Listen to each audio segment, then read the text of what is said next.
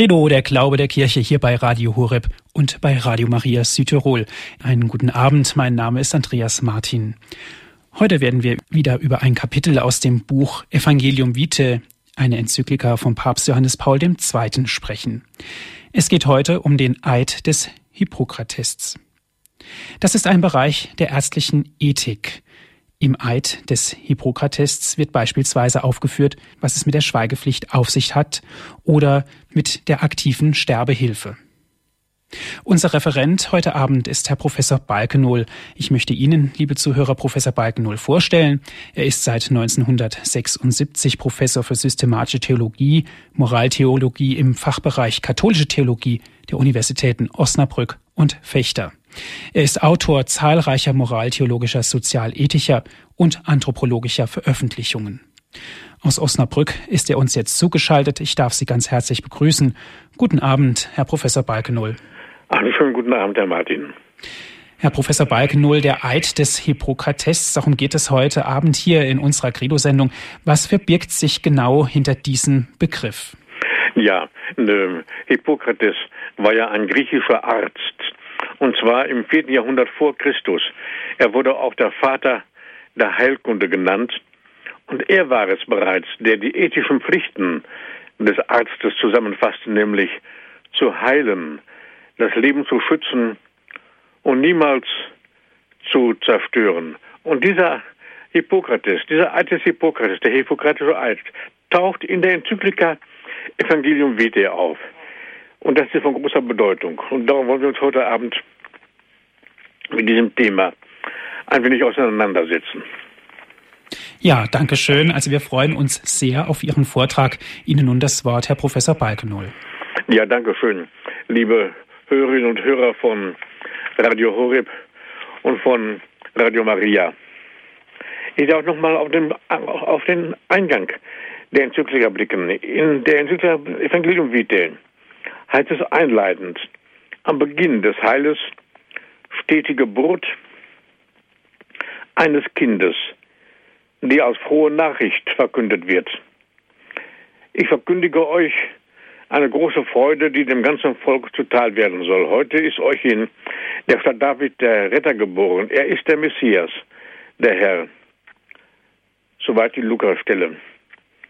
Weihnachten ist ja noch nicht so allzu weit entfernt dass wir diese Stelle vom Beginn der Enzyklika doch nochmal nennen dürfen. Johannes Paul II. interpretiert diese Lukas-Stelle wie folgt. Gewiss ist es die Geburt des Erlösers, die diese große Freude ausstrahlt. Aber zu Weihnachten wird auch der volle Sinn jeder menschlichen Geburt offenbar. Und die messianische Freude erscheint so als Fundament und Erfüllung der Freude über jedes Kind, das geboren wird. Evangelium Vitae im ersten Kapitel. Und dieser Gedanke der Freude über jedes Kind, das geboren wird, zieht sich wie ein Leitfaden durch die ganze Enzyklika. Das menschliche Leben ist heilig und unantastbar heißt es in Kapitel 81. Und daher sind insbesondere die vorsätzliche Abtreibung und die Euthanasie absolut unannehmbar.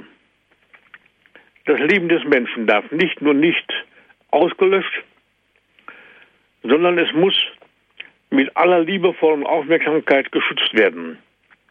Das Leben findet seinen Sinn in der empfangenen und geschenkten Liebe. So heißt es hier weiter. Und im Kapitel 83, nein, 84 heißt es, in jedem Kind, das geboren wird, und in jedem Menschen, der lebt oder der stirbt, erkennen wir das Abbild der Herrlichkeit Gottes. Diese Herrlichkeit feiern wir in jedem Menschen, der Zeichen des lebendigen Gottes, Ikone Jesu Christi ist.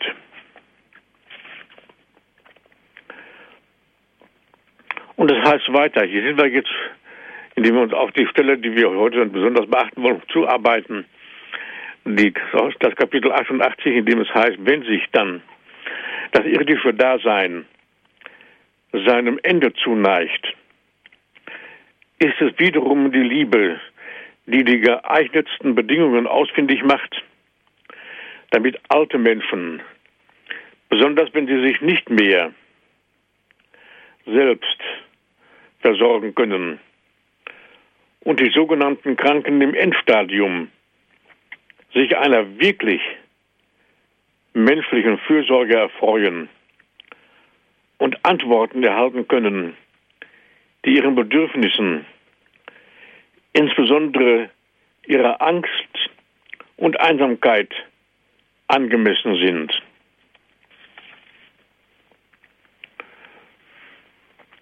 In dem Zusammenhang heißt es dann weiter im Kapitel 89, das Kapitel, das wir jetzt heute in besonderer Weise etwas tiefer betrachten wollen, von besonderer Art ist die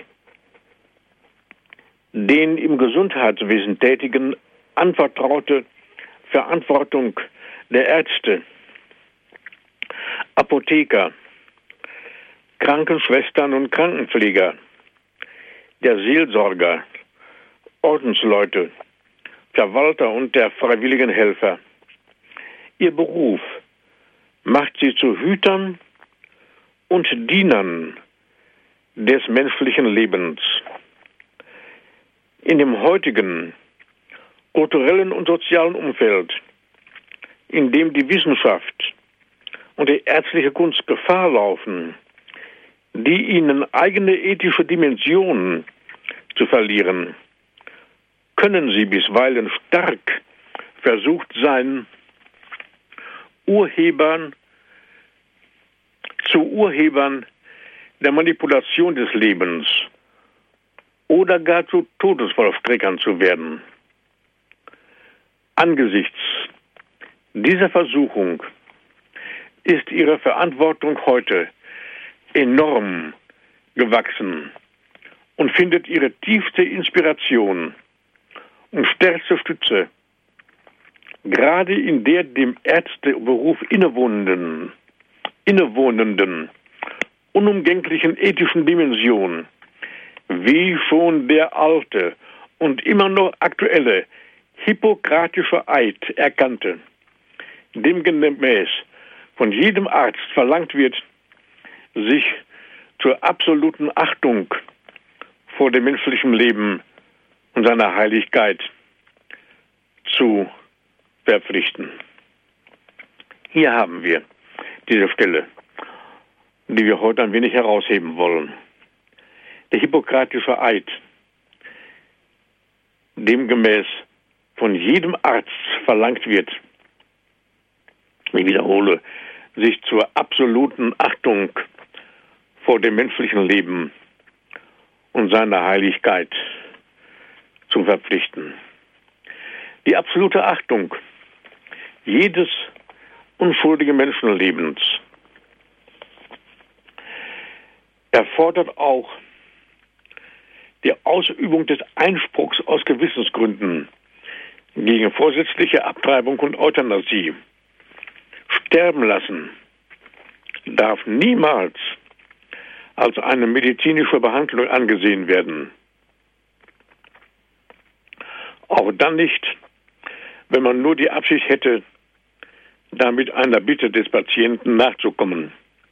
Es ist vielmehr die Verneinung des ärztlichen Berufes, der sie als leidenschaftliches und hartnäckiges Ja zum Leben qualifiziert.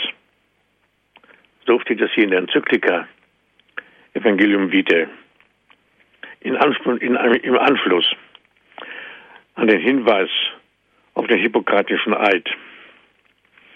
Und das heißt weiter, auch die biomedizinische Forschung, ein faszinierendes und neue große Wohltaten für die Menschheit verheißendes Gebiet, muss immer die Durchführung von Experimenten, Forschungen bzw. Anwendungen ablehnen, die infolge der Missachtung der unverletzlichen Würde des Menschen nicht mehr im Dienst der Menschen stehen und zu Realitäten werden, die sie, obwohl sie ihnen zu helfen scheinen, tatsächlich unterdrücken. In diesem Gedanken, liebe Hörerinnen und Hörer, nämlich der des hippokratischen Eides des Hippokrates, wollen wir ein wenig nachgehen, ein wenig vertiefen. Wir sagten schon, Hippokrates, griechischer Arzt, im vierten Jahrhundert vor Christus, auch Vater der Heilkunde genannt, fasste bereits die ethischen Pflichten des Arztes zusammen, nämlich zu heilen, das Leben zu schützen und niemals zu zerstören. In dem berühmt gewordenen Eid des Hippokrates treten Kategorien zutage, die erstaunlich modern sind und inmitten der heute geführten Diskussion um Abtreibung, Euthanasie und assistierter Selbsttötung angesiedelt sind. Das ist ja heute ein Thema Nummer eins. Das Recht auf begleitenden Suizid wird gefordert. Das Recht wird gefordert auf assistierte Selbsttötung. Und diese Gedanken sind es gewesen, die bereits im, im vierten Jahrhundert vor Christus aktuell waren. Das heißt also, der Eid Hippokrates war nicht christlichen Ursprungs, auch keine christliche Erfindung, er war vorher da. Der Eid Hippokrates inspirierte in einer Welt, die von weit verbreiteter Tötungspraxis gekennzeichnet war, also auch wiederum vergleichbar mit unserer Zeit, die Johannes Paul II. mit der Kultur des Todes gekennzeichnet hat. Wir haben ja heute auch weit verbreitete Tötungspraxis, wenn wir die Abtreibung und wenn wir dann auch noch die andere Seite sehen, wenn der Mensch sogar selbst noch den Suizid fordert oder auch wenn er nicht gefordert durchgeführt wird, der Tod des alten Patienten. Also der Eid des Hippokrates inspirierte in einer Welt, die von weit verbreiteter Tötungspraxis gekennzeichnet war, eine Berufsethik und darüber hinaus eine allgemeine Ethik, die auf den objektiven Werten des Menschen und dem absoluten Respekt vor dem Leben und vor der Person fußt. Den Menschen, insbesondere vor jeglichem Interesse und vor seinen eigenen Tötungswünschen bzw. Tötungsforderungen in schwerer, in schwerer Krankheit schützt. Sie sehen hier die Parallele zu unserer Zeit. Und wie wichtig die Enzyklika ist, Evangelium Vitae, in der nun gerade diese Praxis, diese, diese Dinge ausgeschlossen werden, die Tätigkeiten, die sich gegen die Würde des Menschen richten. Der Eid des Hippokrates. Dieser Eid, den Hippokrates, der Lehrer, seine Schüler schwören ließ, stand wohl nicht repräsentativ für die Antike, machte aber deutlich, dass sich ethische Instanzen Gehör verschaffen und sich schließlich durchsetzen konnten. So wirkte der Eid über das Altertum hinaus und prägte die mittelalterliche Kultur bis in die Neuzeit und dies noch heute Vorbild von Ärztegelöbnissen. Da vom ursprünglichen hippokratischen Eid meistens keine Vorstellung mehr vorhanden ist, darum bringe ich Ihnen die Übersetzung aus dem griechischen Urtext und gebe anschließend einige Erklärungen wesentlicher Punkte. Für alle, die später hinzugekommen sind, Sie hören Radio Horeb und Radio Maria mit der Credo-Sendung. Heute geht es um ein Kapitel aus dem Buch Evangelium Vitae, eine Enzyklika von Papst Johannes Paul II. Es geht um den Eid des Hippokratests. Aus Osnabrück ist uns Herr Professor Balkenohl zugeschaltet. Ja, danke schön, Herr Martin. Ich äh, lese jetzt den Urtext vor, den originalen Text des Eides des Hippokrates. Ich schwöre bei Apollon dem Arzt und Asklepios und Phygieia und Panakeia und allen Göttern und Göttinnen, sie zu Zeugen anrufend, dass ich nach meinem Vermögen und Urteil diesen Eid und diese Vereinbarung erfüllen werde. Den, der mich diese Kunst gelehrt hat, gleich zu verachten meinen Eltern und ihm an dem Lebensunterhalt Gemeinschaft zu geben und ihn Anteil nehmen zu lassen an den Lebensnotwendigen, wenn er dessen bedarf, und das Geschlecht, das von ihm stammt, meinen männlichen Geschwistern gleichzustellen und sie diese Kunst zu lehren, wenn es ihr Wunsch ist, sie zu erlernen, ohne Entgelt und Vereinbarung und an Rat und Vortrag und jeder sonstigen Belehrung teilnehmen zu lassen, meine und meines Lehrers Söhne sowie diejenigen Schüler, die durch Vereinbarung gebunden und vereidigt sind, nach ärztlichem Brauch, jedoch keinen anderen. Die Verordnungen werde ich treffen zum Nutzen der Leidenden, nach meinem Vermögen und Urteil, mich davon fernhalten, Verordnungen zu treffen zu verderblichem Schaden und Unrecht. Nie werde ich jemandem, auch auf Verlangen nicht, ein tödlich wirkendes Gift geben und auch keinen Rat dazu erteilen. Gleicherweise werde ich keiner Frau ein fruchtabtreibendes Mittel geben. Heilig und fromm werde ich mein Leben bewahren und meine Kunst. Ich werde niemals Kranke schneiden, die am Blasenstein leiden, sondern dies den Männern überlassen, die mit diesem Gewerbe vertraut sind. In welche Häuser immer ich eintrete, eintreten werde ich zum Nutzen der Kranken frei von jedem willkürlichen Unrecht und jeder Schädigung und den Werken der Lust an den Leibern von Frauen und Männern, Freien und Sklaven.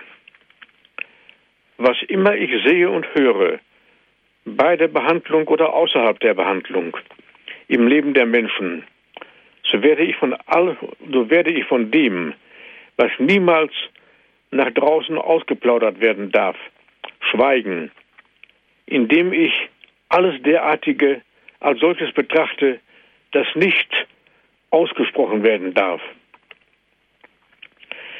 Wenn ich also diesen mein Eid erfülle und nicht breche, so mögen wir im Leben und in der Kunst erfolgsbeschieden sein. Dazu Ruhm unter allen Menschen für alle Zeit wenn ich ihn übertrete und meineidig werde, von alledem das Gegenteil. Soweit der Eid selbst. Ernst und feierlich beginnt der Eid mit der Anrufung eines ganzen Geschlechtes göttlicher Ärzte und Ärztinnen. Wir dürfen nicht vergessen, dass wir uns hier im vierten Jahrhundert vor Christus befinden also in heidnischer Zeit. Der Schwur ist also zugleich Gebet und deutet auf den Zusammenhang von Transzendenz und Lebensschutz hin. Tatsächlich gibt es bis auf den heutigen Tag ohne eine wie auch immer geartete transzendente Bestätigung und Begründung keinerlei Einsatz für den Schutz des menschlichen Lebens. Man denkt hier auch An weitere Stellen aus der Antike, zum Beispiel an Ovid, dessen Frau Corinna gegen seinen Willen abgetrieben hatte. In den Amores, den, den Dichtern, den Dichtungen des Ovid, in den Liebesdichtungen 14, dort beklagt er diese Untat heftig, wendet sich aber schließlich bietend an die Götter, gnädige Götter, vergönnt für einmal straflose Sünde, mehr nicht. Ein zweites Vergehen werde mit Recht dann gebüßt. Nun zurück zu den Göttern des Eides. Apollo, der Erstgenannte der Heilgötter. Es heißt ja am Anfang, ich schwöre bei Apollon, dem Arzt. Der Erstgenannte der Heilgötter ist zugleich Gott der Reinheit und der Habenheit der Gesinnung. Heilung bedeutet ja ursprünglich Reinigung. Er wurde zum Schirmherrn des Geisteslebens und der sittlichen Ordnung, ja des rechten und edlen Maßes überhaupt, dass jede selbstherrliche Willkür ausfließt. Ferner war er Gott der Weissagungen jeder Art. Der apollinische Arzt empfing somit auch als Prognostiker seine besondere Inspiration, also die Inspiration des Gottes. Asklepios ist der Sohn des Apollo. Er ist Heilgott wie sein Vater und wurde zum Inbegriff des Gottes der Heilkunde als untadeliger Arzt für die Sterblichen. Seine Laufbahn begann als irdischer. Sein Signum wurde der Esculap-Stab, den wir heute noch kennen. Bei Apotheken und Krankenhäusern haben wir so einen Stab mit einer Schlange drum. Viel gerätselt worden, was es bedeutet. Sein Signum ist das Signum des Esculap, des Heilgottes Esculap. Der Signum des Esculap. Ein sichtbares, machtvolles Symbol für, un, für übernatürliche Heilkräfte des in der Erdentiefe verborgenen Gottes. Schon bei Solon von Athen heißt es, er schließe das Unsichtbare aus dem Sichtbaren. Bis heute eine ärztliche diagnostische Aufgabe von Bedeutung. Asklepios seinerseits, der Sohn von Apollo, ist Vater der Göttinnen Gesundheit, also Hygieia. Wir haben heute das Wort Hygiene. Das kommt von der Göttin Hygieia. Und alles Heilerin, Panakeia. Unter seinen Kindern, zum Beispiel auch den homerischen Ärzten, Machaon und Podalerius, treten im Altes Hippokrates nur die beiden Töchter hervor, nämlich Hygieia und Panakeia, weil die archaische Medizin vorwiegend zwei Hauptgebiete kannte, nämlich Hygiene und Therapie. Im Unterschied zur heutigen Heilkunde, die im Wesentlichen die zahlreichen Gebrechen bekämpft, einschließlich der endemisch gewordenen Süchte, stand für den antiken Menschen die Hygiene im Mittelpunkt der Medizin. Hygieia hatte also einen Vorrang vor ihrer Schwester Panakeia, wohl auch darum, weil man im Altertum therapeutisch oft machtlos war. Übrigens heute auch bei vielen Gebrechen und Krankheiten, wie wir wissen. Über die Götterfamilie hinaus werden im Eid auch die anderen Götter und Göttinnen, alle anderen Götter und Göttinnen zu Zeugen angerufen wörtlich machend. Der Schwörende umgibt sich also mit Göttern und Göttinnen, deren Augen nichts verborgen bleibt. Dies alles war, und das muss man bedenken, für die griechischen Ärzte um 400 vor Christus keine leere Fantasie, sondern lebendige und vertraute Wirklichkeit. Der junge Arzt schwört, das Menschenmögliche zu tun, nicht nur allgemein, sondern mit persönlichem Engagement, nach besten Kräften, nach Vermögen und kritischer Beurteilung zu handeln. Der nächste Abschnitt, das Lehrer-Schüler-Verhältnis betreffend, enthält zugleich zukunftssichernde und traditionssichernde, ja existenzsichernde sowie sozial verpflichtende Elemente. Den Einwand, den man gelegentlich hört, habe ich selber schon gehört bei Kolloquien, der Eid Hippokrates habe den Charakter des Altertümlichen, sei patriarchalische Ordnung und könne insofern für unsere Zeit nicht mehr gelten. Solche Auffassungen lassen jede, jedes Verständnis für zukunftsbedingte Pflichten in mitmenschlicher Hinsicht vermissen.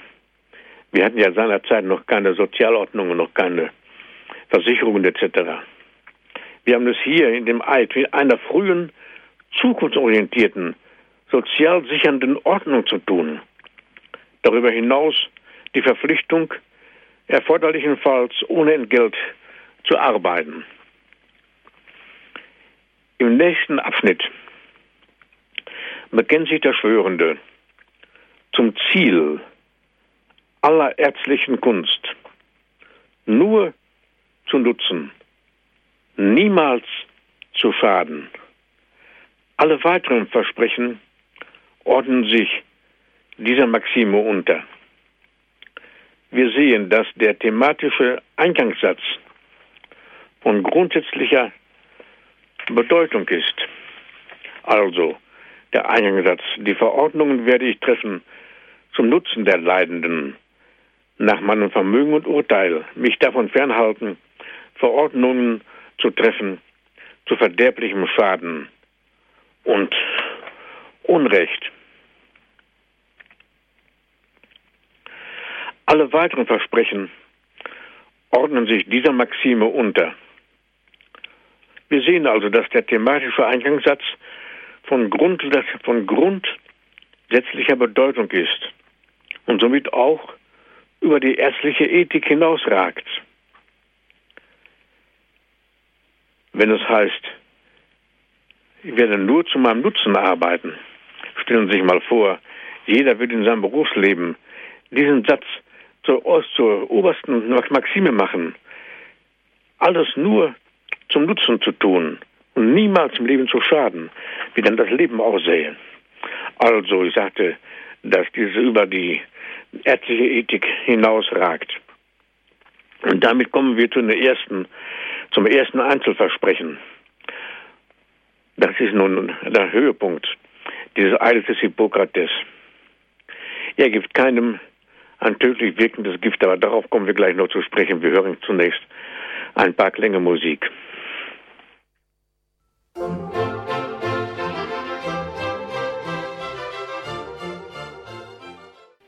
Also wir sind, liebe Hörerinnen und Hörer, beim ersten Einzelversprechen des Eides. Er gibt keinem ein tödlich wirkendes Gift, auch nicht, wenn man ihn darum bittet oder wenn man um einen entsprechenden Rat ersucht.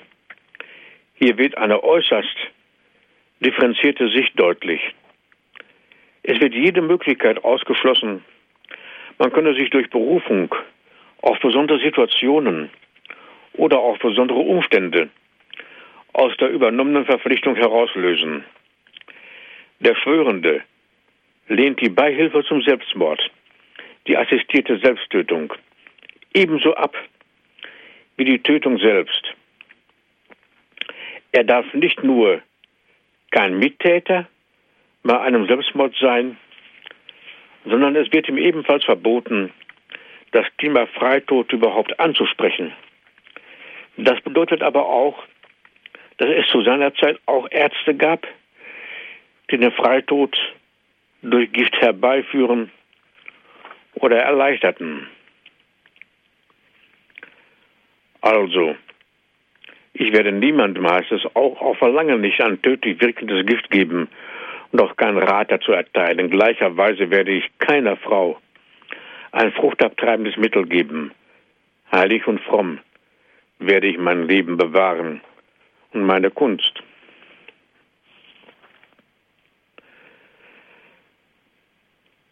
Es heißt auch niemandem, auch auf eine Bitte nicht, wenn es heißt, gleicherweise. Und durch die Wiederholung keiner Frau wird die Unbedingtheit der Aussage nochmals unterstrichen. Der Schwörende lässt auch hier keine besondere Ausnahmesituation, keine Indikation zu. Das verbietet die ärztliche Heilkunst vollends. Der Arzt darf als berufener Wahrer und Verteidiger des Lebens niemals zum Täter oder Mittäter beim Mord, Selbstmord oder Abtreibung werden. Er würde also gleich aufhören, Arzt zu sein. Er hebt den Beruf des Arztes auf, wie wir eben in der Enzyklika Evangelium Vitae gehört haben. Im Eid wird als ganz besonderes, als bestimmtes Abtreibungsmittel das Wort Zäpfchen genannt. Das bedeutet nun aber nicht, dass deshalb andere Apparativmittel erlaubt seien. Es ist schon durch die Bezeichnung, durch die Beziehung zu dem vorausgegangenen Versprechen gesichert, dass der Schwörende die Abtreibung generell ablehnt. Der Grund ist in der Zielsetzung der ärztlichen Heilkunst zu sehen. Im Übrigen sind sich alle bedeutenden Eidforscher, Deichgräber, Lichtentäler, darüber einig, dass Zäpfchen hier stellvertretend für Apportivmittel allgemein steht, weshalb auch entsprechend übersetzt werden darf. Und ich habe auch so übersetzt. Am Rande sei noch erwähnt, dass später die Gesetzgeber von Athen und Sparta, nämlich Solon und Lykurgus, die Abtreibung wie, wie sonst den Mord unter Strafe gestellt hatten. Also auch im Zusammenhang des Eides des Hippokrates. Die Formulierung heilig und fromm werde ich mein Leben bewahren und meine Kunst macht vollends deutlich, dass der Arzt seinem Wesen nach unteilbare Person ist. Er kann nicht sein Leben integer und rechtschaffen erhalten, angesichts des von Schuld und Krankheit reinigenden und befreienden Gottes und andererseits dem Gesetz des ärztlichen Handelns zuwiderhandeln. Denn Gift, Mord und Abtreibung sind die schwersten Vergehen gegen das erste Gesetz der ärztlichen Heilkunst. Dann folgt in dem Eid die Versprechen, den Steinschnitt nicht selbst durchzuführen, sich von sexuellen Beziehungen zu Patienten zu enthalten, sowie die Schweigepflicht. Der Eid schließt mit Gebet und Wunsch. Es ist nicht so, dass der Arzt des Eides die Chirurgie gänzlich ablehnt, sondern er will diese Praxis den sogenannten Lithotomen überlassen, den Steinschneidern, die durch besondere Erfahrung und handwerkliche Geschicklichkeit für dieses Geschäft, für diese Praxis, wie es heißt, zuständig sind. Es, handelt sich also um eine Art Fachklausel. Und so könnte man diese Stelle deuten. Einige Punkte zur Wirkungsgeschichte des Eides. Schon die Schüler des Aristoteles hatten gemäß der ärztlichen Maxime nur Nutzen und nicht Schaden eine Philosophie des Wohltuns, der Beneficia entwickelt. Dazu zählt, und das ist wichtig zu sehen, dass der Arzt wie ein anderer Philosoph den Reichtum verschmäht und die im Frühjahr erwiesene Wohltat dem zahlungsunfähigen Patienten gleichsam als ein vorausgezahltes Honorar verrechnet.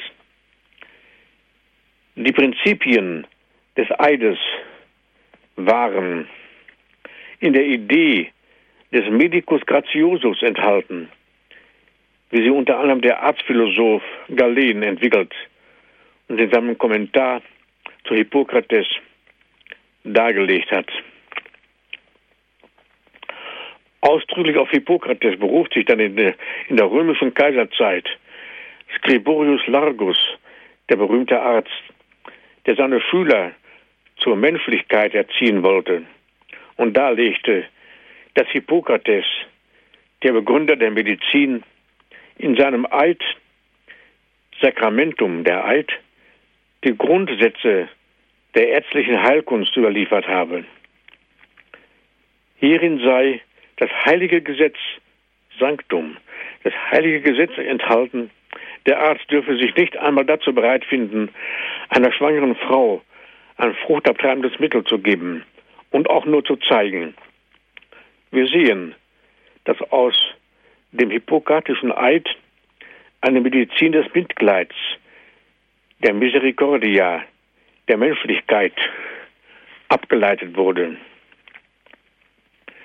Im Mittelalter sticht der wiederentdeckte und längst christianisierte Dr. Eid aus der berühmten Schule von Salerno mit seinen sieben Verpflichtungen hervor, dem hohen Kolloquium niemals zu widersprechen, keine falschen und erfundenen Lehren zu verbreiten, von Armen, auch wenn es ihm angeboten werden sollte, keine Bezahlung anzunehmen, seine Patienten zum Sakrament der Beichte anzuhalten, zu Gewürzhändlern keine unehrenhafte Verbindungen zu pflegen, Schwangeren kein Abortivum, an Menschen kein giftiges Mittel zu verabreichen. Der Eid des Hippokrates hier trifft hier sicher mit der Tradition der, der, des, des Dekaloges, der zehn Gebote, wieder die Didache zusammen. Im Dr. Eid zu Basel zur Zeit des Humanismus entspricht die Anrufung Gottes. Der der Gottesärzte und Ärztinnen des Hippokratischen Eides. Kandidat der heiligen Medizin heißt es hier, rufe an den dreieinigen Gott. Hier hat man also den Eid bereits christianisiert. Der Göttinger Gott Dr. Eid in der Aufklärung enthält das Versprechen, stets vor Augen zu haben, die Ehre Gottes und das Wohl des Gemeinwesens. So wahr mir Gott helfe, helfe. Lassen Sie mich auch noch als Zeichen einer durch Jahrhunderte fortwirkenden hippokratischen Grundhaltung noch eine Notiz von Christoph Wilhelm Hufeland aus dem Journal der praktischen Arznei- und Wundheilkunde aus dem Jahre 1806 sagen. Christoph Wilhelm Hufeland war ja der Leibarzt von Goethe und Schiller.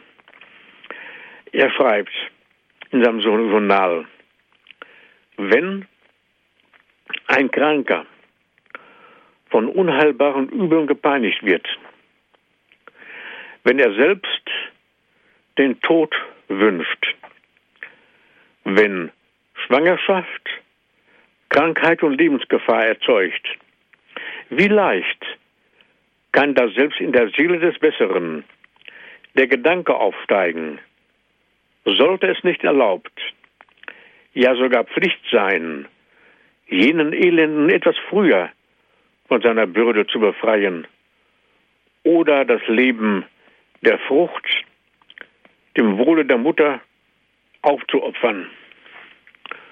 Und er fährt fort. Hufeland.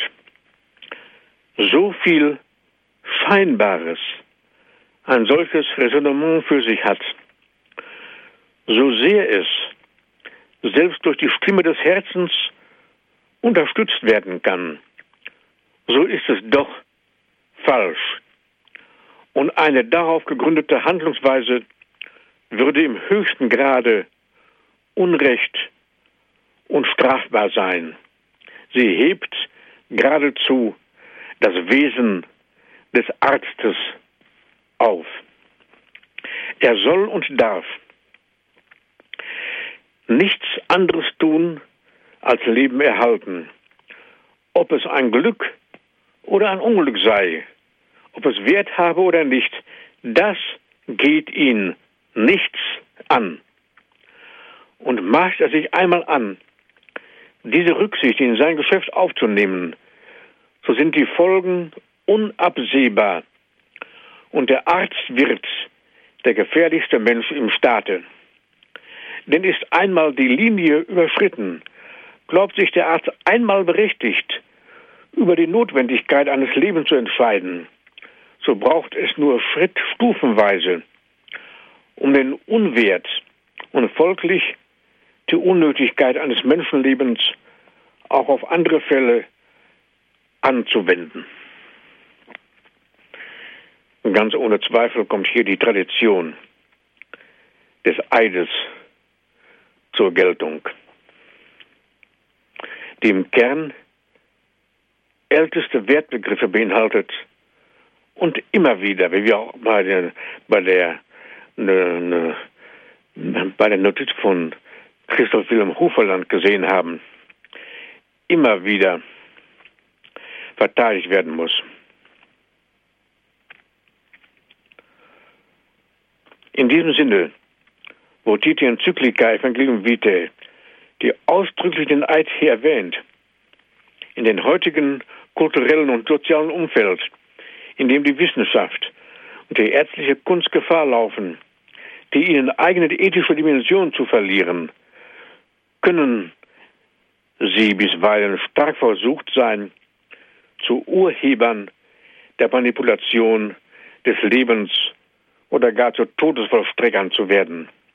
Angesichts dieser Versuchung ist ihre Verantwortung heute enorm gewachsen und findet ihren tiefste Inspiration und stärkste Stütze gerade in der dem Ärzte, Ärzteberuf innewohnenden unumgänglichen ethischen Dimensionen, wie schon der alte und immer noch aktuelle hippokratische Eid erkannte, demgemäß von jedem Arzt verlangt wird, sich zur absoluten Achtung vor dem menschlichen Leben und seiner Heiligkeit zu verpflichten.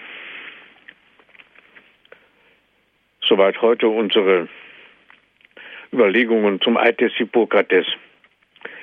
Liebe Hörerinnen und Hörer, Zunächst einmal wollen wir hier aufhören. Ich bedanke mich sehr für Ihre Aufmerksamkeit und für Ihre Geduld.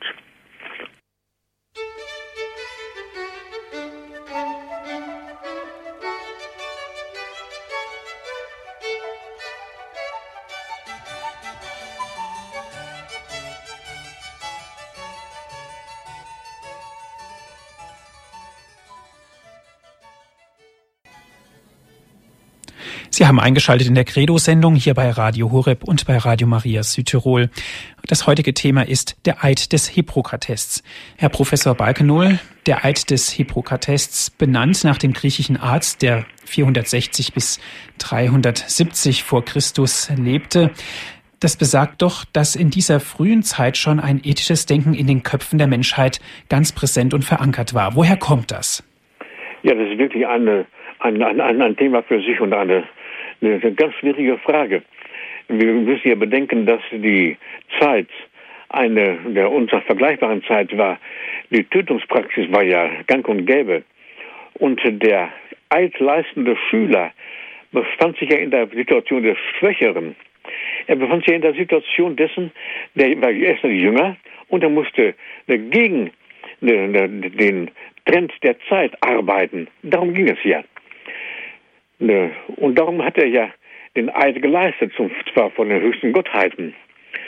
Und dann durfte er erst sein Berufsleben ne, voll beginnen.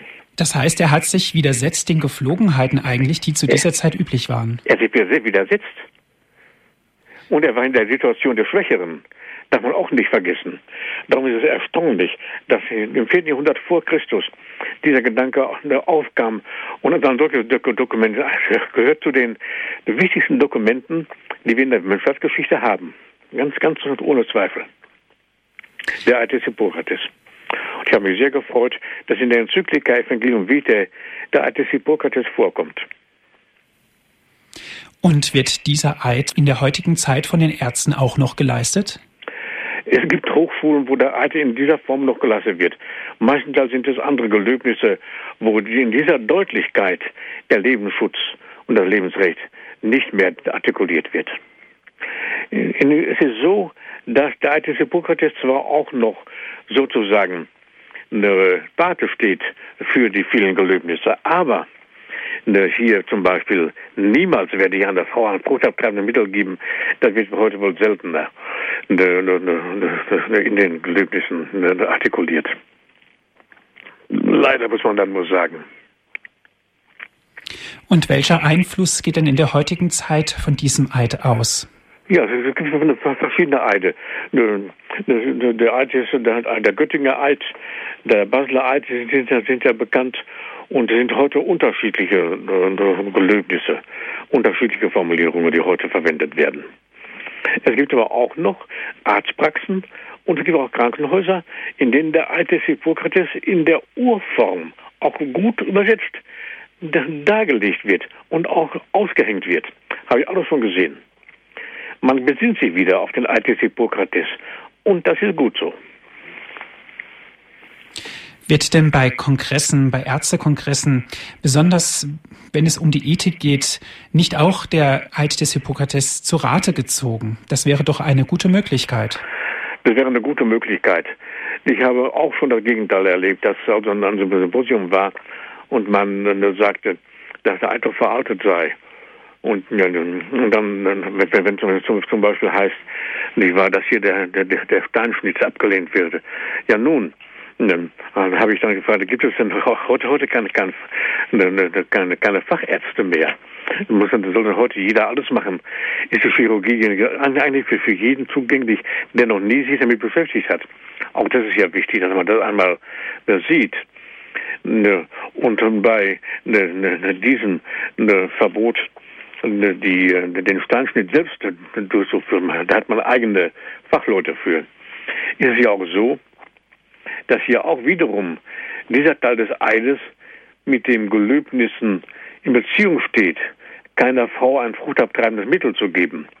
Beim Steinschnitt waren vorwiegend Männer betroffen.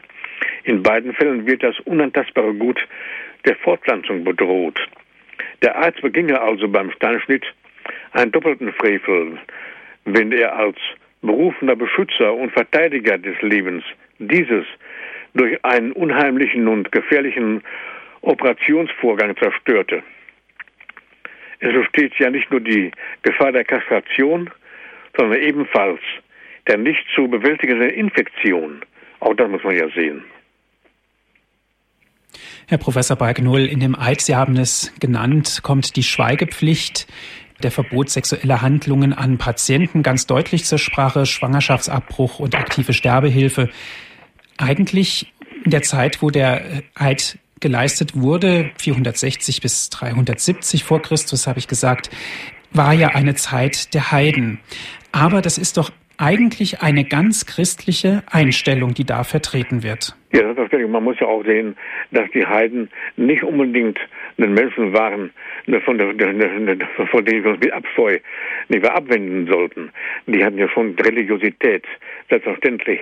Ne, die, die Gottheiten ne, waren ja verehrt. Apollo war der oberste der, der Götter. Und viele Dinge, die, Sie eben schon genannt haben, zum Beispiel der Krankenbesuch auch. Hier, hier wird ja, hier werden alle Menschen gleich behandelt.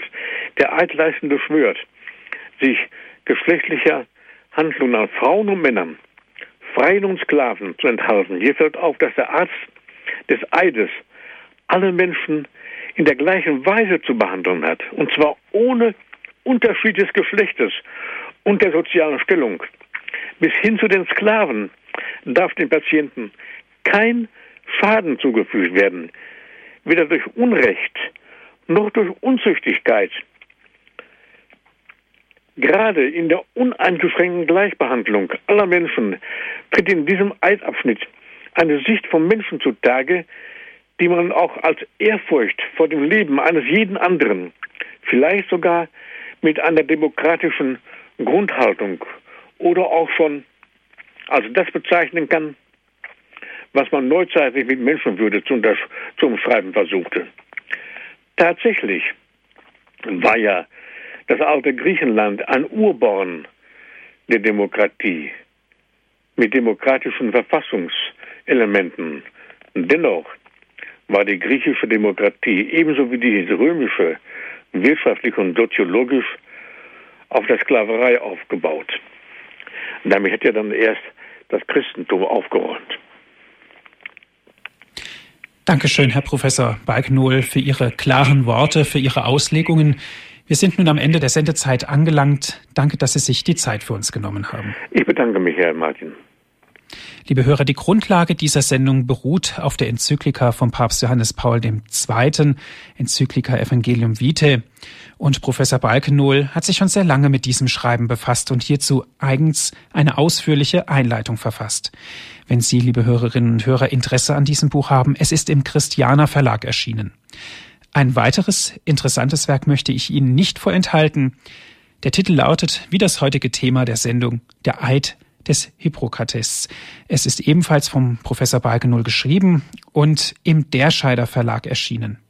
In diesem Buch werden die einzelnen Kapitel, über die wir uns heute unterhalten haben, noch einmal vertieft und ausführlich behandelt. Alle Informationen finden Sie auf unserer Internetseite im Infofeld zur Sendung unter www.horeb.org. Noch einmal unsere Internetadresse, das ist www.horeb.org. Liebe Zuhörer, die Sendung wurde für Sie aufgezeichnet. Wenn Sie sie gerne noch einmal hören möchten, bestellen Sie sich einen CD-Mitschnitt. Das geht ganz einfach. Rufen Sie an unter folgender Telefonnummer 08323 9675120. Noch einmal die Telefonnummer von unserem CD-Dienst. Das ist die 08323 9675120. 120. Und natürlich, wenn Sie von außerhalb Deutschlands anrufen, die 0049 nicht vergessen vorzuwählen. Viel Freude noch beim Zuhören wünscht Ihnen Ihr Andreas Martin.